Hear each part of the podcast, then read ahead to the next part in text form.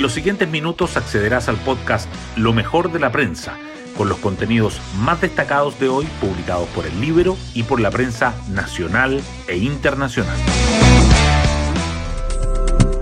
Buenos días, soy Magdalena Olea y hoy viernes 7 de octubre les contamos que ante los reiterados hechos de violencia en Santiago, donde los liceos emblemáticos han tenido un rol protagónico, la ministra del Interior, Carolina Toá, citó ayer a una reunión en La Moneda con el titular de Educación, rectores de colegios, representantes de la policía y la fiscalía.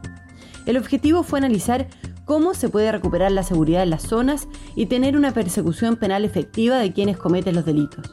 El tema es clave no solo para enfrentar la actual crisis, sino con miras a un nuevo aniversario del estallido del 18 de octubre. En tanto, la sede del Congreso sigue las conversaciones sobre un nuevo proceso constituyente. Pero las percepciones son distintas. Mientras unos dicen que están en un punto muerto, otros señalan que hay consenso en un 80%. Las portadas del día. La prensa aborda diferentes temas. El Mercurio destaca que las empresas retiran de trámite un proyecto eólico clave y apuntan al proceso de evaluación ambiental. La tercera reactiva la ofensiva judicial por la violencia en los liceos emblemáticos de la región metropolitana con querellas y optimización de pruebas. Y el diario financiero subraya que nuevas cifras muestran un impacto del complejo escenario económico en el ahorro, las pensiones y los créditos hipotecarios. El diálogo sobre un nuevo proceso constituyente también sigue presente. El Mercurio dice que pese a los consensos, el oficialismo emplaza a Chile Vamos para acelerar un acuerdo transversal. La tercera agrega que las tratativas quedan en punto muerto y que el oficialismo presiona por cerrar un acuerdo en octubre. Otro tema sobresaliente en las portadas es que un incendio forestal en Rapa Nui daña unos 30 moais.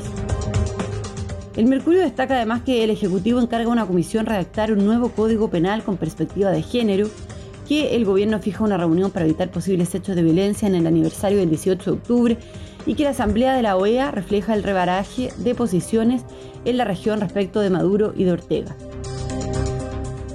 La tercera, por su parte, resalta que la moneda busca tomar mayor control del debate en el Congreso, que el Betis gana en Roma con Bravo como figura y Annie Ernaux, la Nobel de Literatura que llevó su propia vida al papel. Hoy destacamos de la prensa. El oficialismo presiona por cerrar el acuerdo en octubre tras el diálogo sobre un nuevo proceso constituyente.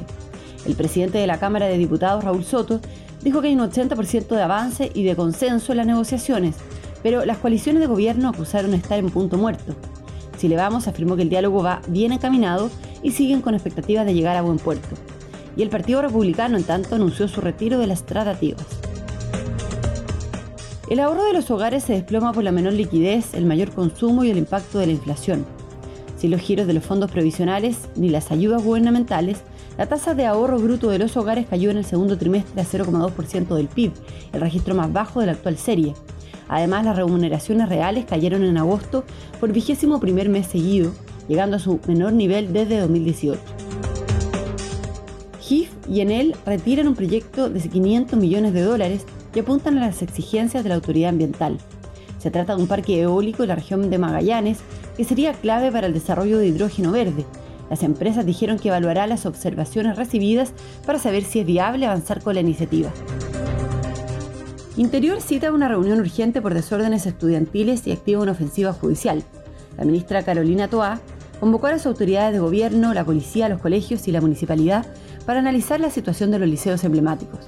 En tanto, esta semana ha presentado querellas por los desmanes protagonizados por los alumnos del Liceo de Aplicación y del IMBA.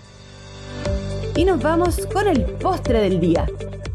Manuel Pellegrini vuelve a derribar al Moriño con Claudio Bravo como gran figura. El Betis ganó a domicilio de 2-1 a la Roma en duelo por el grupo C de la Europa League, en el quinto triunfo del técnico chileno sobre el portugués en 16 partidos. Bravo impidió la caída de su arco al menos en tres ocasiones. Muy bien, yo me despido, que tengan un excelente fin de semana largo y nos volvemos a encontrar el día martes en un nuevo podcast, Lo mejor de la prensa.